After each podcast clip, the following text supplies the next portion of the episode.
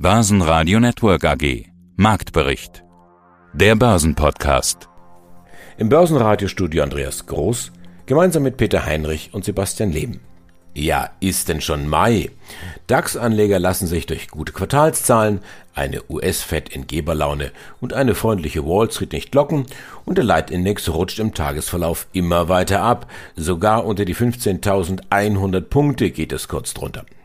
Vor allem Autowerte drücken die Stimmung, nachdem Ford massive Probleme meldet aufgrund des Mangels an Halbleitern. Gesucht dagegen sind auch am Donnerstag Aktien der Deutschen Bank nach den guten Quartalszahlen. Sie hören im Marktbericht Auszüge aus unseren Interviews mit dem Vermögensverwalter Kai Heinrich von Plutos Chartexperte Martin Utschneider von Donner und Reuschel aus München, Chefanalyst Volker Hellmeier von Solvecon, Reinhard Florey, der Finanzverstand von OMV und Jürgen Brandes, der Vorstandsvorsitzende von Schaltbau. Alle Interviews hören Sie außerdem in voller Länge auf börsenradio.de und in der Börsenradio App. Mein Name ist Volker Hellmeier und ich bin Chefanalyst bei der Solvecon Invest GmbH in Bremen. Am Mittwoch noch Freude über, ja, schöne relative Stärke. Jetzt dann am Donnerstag lahmen die Börsenbullen schon wieder. Gefällt Ihnen, was Sie sehen? Mir gefällt das. Mir gefällt es, weil es ausdrückt, dass der Markt nicht euphorisch ist. Er dürfte sogar euphorisch sein, denn wenn wir die Zahlen sehen heute, der IFO-Index der Eurozone, der Economic Sentiment Index auf dem höchsten Niveau seit 2018 auf 110 Punkte, die Prognose war bei 102, nach zuvor 101 Punkten. Also das sind schon tolle Zahlen, wenn Sie Zahlen in letzter Zeit nehmen von Daimler, überraschend stark, heute Morgen BASF, Apple verdoppelt, dann erkennen wir einfach, dass die Realwirtschaft besser läuft und auch die Unternehmensergebnisse in einer durchschnittlichen Betrachtung besser laufen, als es von den Märkten erwartet wurde. Vor dem Hintergrund ist die Zurückhaltung der Märkte für mich Ausdruck einer Irritation, die im Moment stattfindet.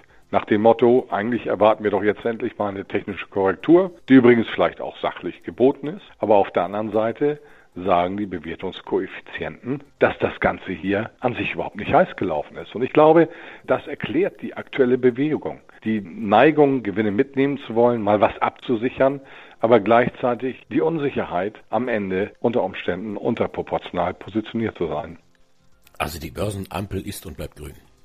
Sie ist grün, wir haben ein bisschen enger nachgezogen, jetzt knapp unter die 15.000er Marke, 14.900, 14.950 Tagesschlussbasis, dann wird sie gelb, auch noch nicht rot, einfach aus der technischen Betrachtung heraus, die technisch ist die Bewegung reif, ein Erklärungsfaktor für die Gewinnmitnahmen, die hier stattfinden, aber die Markttechnik ist nicht immer ultimative Ratio. Mein Name ist Martin Utschneider, ich leite die technische Analyse beim Bankhaus Donner und Reuschel. Im Vorfeld der FED-Sitzung war ja gestern auf Gesamtmarktebene ein ruhiger Handelstag. Da die Notenbank mit keinen großen Überraschungen aufwartete, gab es ja auch danach nur wenig Bewegung. Was sagte die Fed? Gab es denn wirklich eine Tendenz? Ja, die Fed hat nichts gemacht und dadurch ganz schön viel. Also sie hat ihre Zinsen belassen, was ja natürlich jetzt vielleicht für Enttäuschung sorgen könnte oder man vielleicht sagen könnte, ja, wenn sie nichts macht. Aber damit bleibt natürlich die Politik des billigen Geldes und damit der Push für die Aktienmärkte bis auf weiteres erhalten.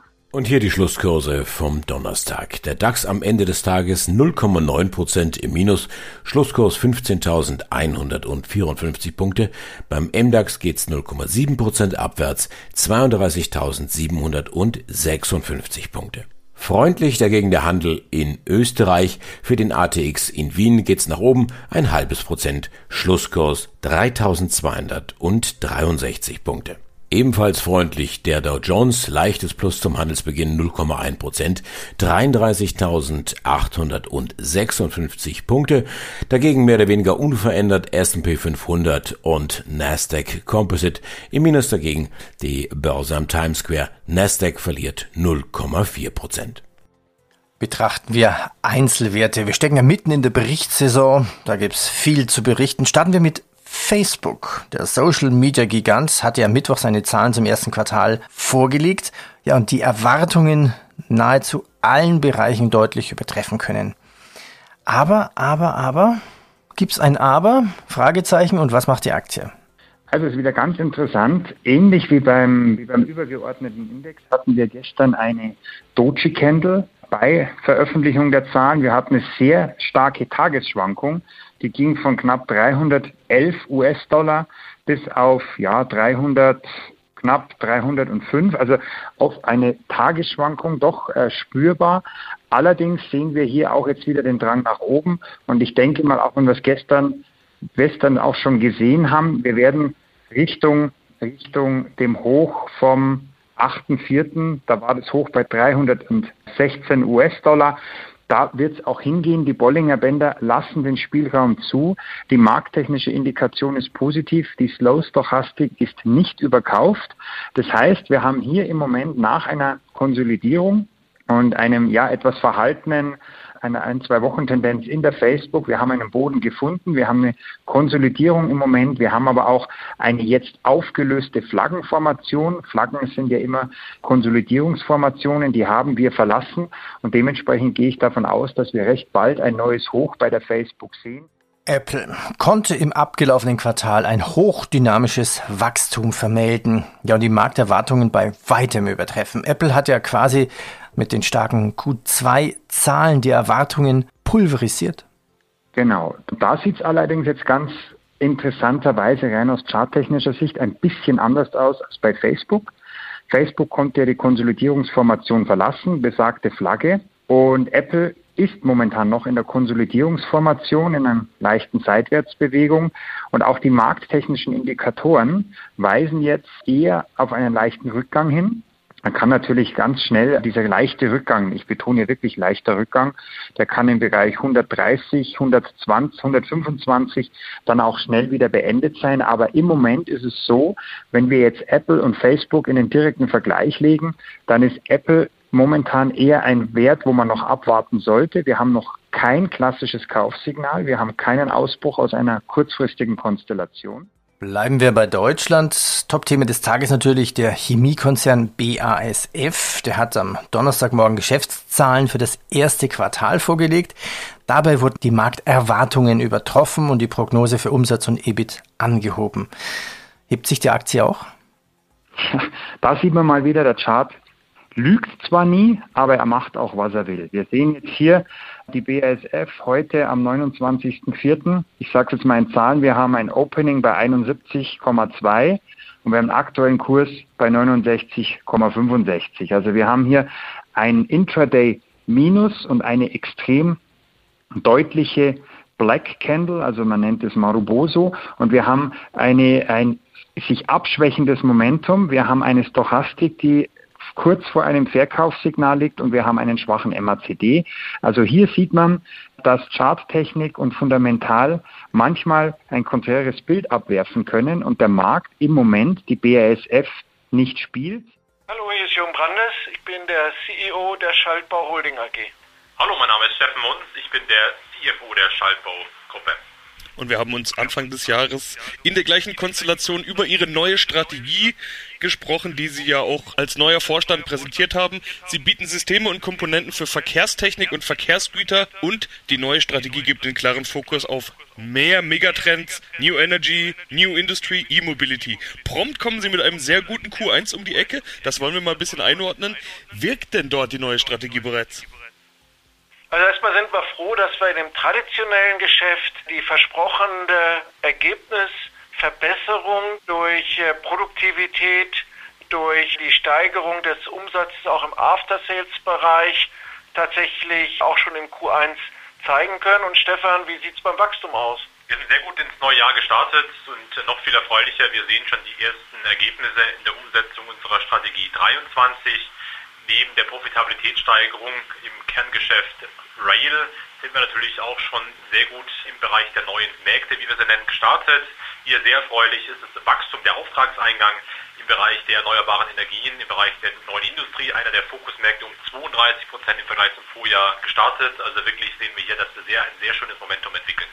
Ja, auch der Gesamtumsatz wächst 4% auf 124,2 Millionen Euro. Man muss aber auch sagen, diese Corona-Zurückhaltung, die wir im letzten Jahr gesehen haben, die scheint sich ja nach und nach aufzulösen, sieht man überall. Sind das denn Nachholeffekte in diesem Post-Corona-Zeit-Kerngeschäft, nennen wir es mal so? Also das Bahngeschäft, das bei Ihnen ja traditionell wichtig ist? Oder wie viel dieser neuen Segmente wirkt da denn schon? Wie viel macht diese 4% aus? Steffen Munz hat ja gerade berichtet, wie wir schon im Bereich der neuen Industrie, neuen Energie wachsen. Wir haben auch im Q1-Call gezeigt, das geht in die Breite, zum Beispiel bei Prüfständen für die Elektroautoindustrie, Batterieprüfstände.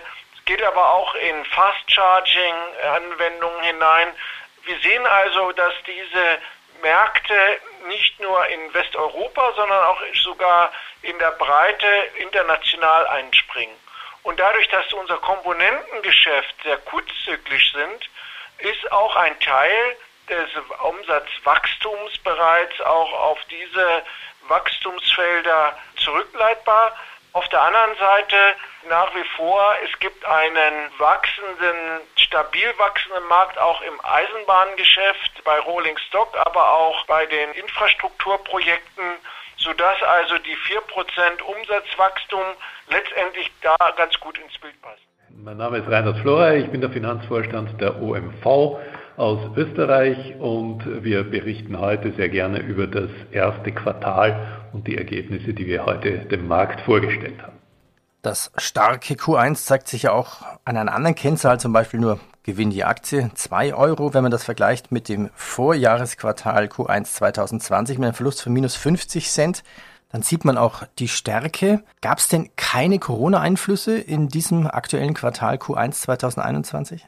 Doch, es hat noch sehr starke Corona-Einflüsse gegeben. Und wir dürfen nicht vergessen, dass wir aus einem Krisenjahr kommen. Und diese Krise, die ist noch nicht vorbei. Wir sehen nach wie vor auf der einen Seite erhebliche Einschränkungen in der individuellen Mobilität, was Fahrzeuge betrifft, aber vor allen Dingen auch in der Mobilität, was Flugzeuge betrifft. Das heißt, die Nachfrage nach Flugbenzin, nach Kerosin ist dramatisch eingebrochen und das war auch im ersten Quartal noch immer der Fall. Wir erwarten natürlich, dass sich das im zweiten Halbjahr verbessert und mit den Erfolgen, die wir durch die Impfkampagnen sehen, erwarten wir auch, dass die Reisetätigkeit, es wünschen sich ja alle Leute, dass sie wieder ins Ausland fliegen können, dass diese Reisetätigkeit wieder aufgenommen wird. Das wird uns auch deutlich helfen. Neben den aktuellen heutigen Quartalszahlen gab es jetzt vor zwei Tagen noch einen Artikel der Süddeutschen Zeitung. Darin wird ihrem Kollegen Rainer Seeli vorgeworfen, von Greenpeace und Fridays for Future Austria Klimaaktivisten durch internationale Spionagedienstleister systematisch überwachen zu lassen. Ja, nachdem Herr Seeli jetzt seinen Vertrag ab 2020 nicht verlängern wird, wird das ja eigentlich vom Markt als Art Eingeständnis gesehen. Also diese zwei Dinge haben grundsätzlich mal gar nichts miteinander zu tun. Herr Seele hat es, glaube ich, sehr klar gemacht, dass er aus persönlichen Gründen, aus familiären Gründen hier den Vertrag nicht verlängern wird, aber er bleibt ja noch bis Juni 2022 hier an Bord. Es war ja auch eine sehr erfolgreiche Periode, in der er das Unternehmen geführt hat. Die Vorwürfe, glaube ich, hat das Unternehmen ganz deutlich zurückgewiesen und ganz deutlich entkräftet. Es kann gar keine Rede davon sein, dass wir mit systematischer Bespitzelung hier aus diesem Unternehmen herausarbeiten. Hier geht es darum, dass die Sicherheit des Unternehmens gewährleistet werden muss und dass wir natürlich auch als Vorstand auf gesetzlicher Basis verpflichtet sind, hier die geeigneten Maßnahmen zu ergreifen. Das hat aber in keiner Weise etwas mit Ausspionieren, Bespitzelung oder Überwachung zu tun. Ja, und die nächste Meldung war, was ist mit der Klage gegen die Rechercheplattform Dossier, die Sie jetzt zurückgezogen haben? Naja, es ist durch die Medien ja sehr stark der Vorwurf aufgekommen, dass wir uns antidemokratisch verhalten würden, weil wir eine schwächelnde äh, Medienplattform in finanzielle Bedrängnis bringen. Das ist überhaupt nicht unsere Absicht. Unsere Absicht mit dieser Klage, und sie war natürlich durch Falschaussagen, die da getätigt worden sind, auch entsprechend rechtlich erforderlich, dass wir uns hier wehren, war ganz klar zu sagen, wir wollen die Wahrheit über insbesondere die Borealis-Transaktion hier in den Medien haben und nicht den Vorwurf, der vollkommen aus der Luft gegriffen ist, dass wir hier zu viel bezahlt hätten. Das hat dazu geführt, dass wir hier ganz klar uns gewehrt haben. Es ist aber in keiner Weise unsere Absicht, dass wir hier die Vielfalt der Medien oder auch die kritische Berichterstattung dadurch einschränken, dass aufgrund einer Klage sich ein Medium, nur weil es finanziell schwach ist, sich bedroht fühlt. Das war der Grund, warum wir das zurückgezogen haben. Das ist für Dossier sicher eine gute Nachricht. Das ändert aber nichts an unserer Kritik, dass einige der Darstellungen aus Dossier einfach nicht der Wahrheit entsprechen. Kai Heinrich, ich bin Vorstand der Plutos Vermögensverwaltungs AG und Co-Fondsmanager von dem Plutos Multi-Chance Fund. Was ist denn mit anderen Rohstoffen? Vielleicht die, die nicht ganz so bekannt und populär sind. Haben Sie da was? Ja, ich habe ein Thema, was ich sehr oder was wir sehr spannend finden, sehr ungeliebt in Deutschland, äh, aber verrückterweise beliebt in der Welt. Das ist das Thema Uran. Und ich glaube insgesamt, dass der Rohstoffmarkt in einen neuen Bullenmarkt eingetreten ist. Und Uran ist etwas, was die höchste Volatilität oder mit die höchste Volatilität im Rohstoffmarkt aufweist und die Uranaktien damit auch. Und wir haben hier schon den Start eines neuen Bullenmarkts gesehen, aus meiner Sicht. Und das resultiert aus etwas ganz Simplem. Wir haben einen Nachfrageüberhang gegenüber dem äh, Angebot. Äh, das heißt, die Produktion ist in den letzten Jahren immer weiter gefallen im Uransektor äh, auf eine Größenordnung so von 120 Millionen Pfund. Die Nachfrage liegt ungefähr bei 180 Millionen dieses Jahr, was jetzt über Lagerbestände bedient wird. Und diese Lagerbestände sind aber nahe historischer Tiefs. Und wenn man jetzt ein bisschen in die Zukunft blickt, was andere Länder außerhalb Deutschlands planen, wo man sich ja mit der Energiewende, da mag man jetzt ideologisch drüber denken, wie man will, aber ökonomisch nicht sinnvoll festgelegt hat. 16 Länder äh, planen 54 Kernreaktoren in den nächsten Jahren. Ein ganz großer Treiber hier ist China, wo in den nächsten 15 Jahren sogar über 80 neue Reaktoren geplant werden. Und sogar äh, die USA, also wenn man hier an den Präsident Biden denkt, der ja zum Glück zu den Klimaabkommen zurückgekehrt ist, selbst dort hat man Pläne, um die Themen einhalten zu können zur Reduzierung von der CO2-Emission, dass man verstärkt Kernenergie in den Vereinigten Staaten nutzen will. Und auch hier plant man den Bau von neuen Reaktoren.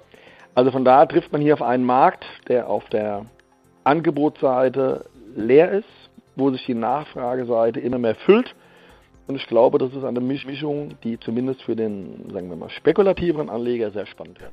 Das Team vom Börsenradio sagt Dankeschön fürs Zuhören, wo immer Sie uns empfangen haben. Ich bin Andi Groß. Börsenradio Network AG. Marktbericht. Der Börsenpodcast.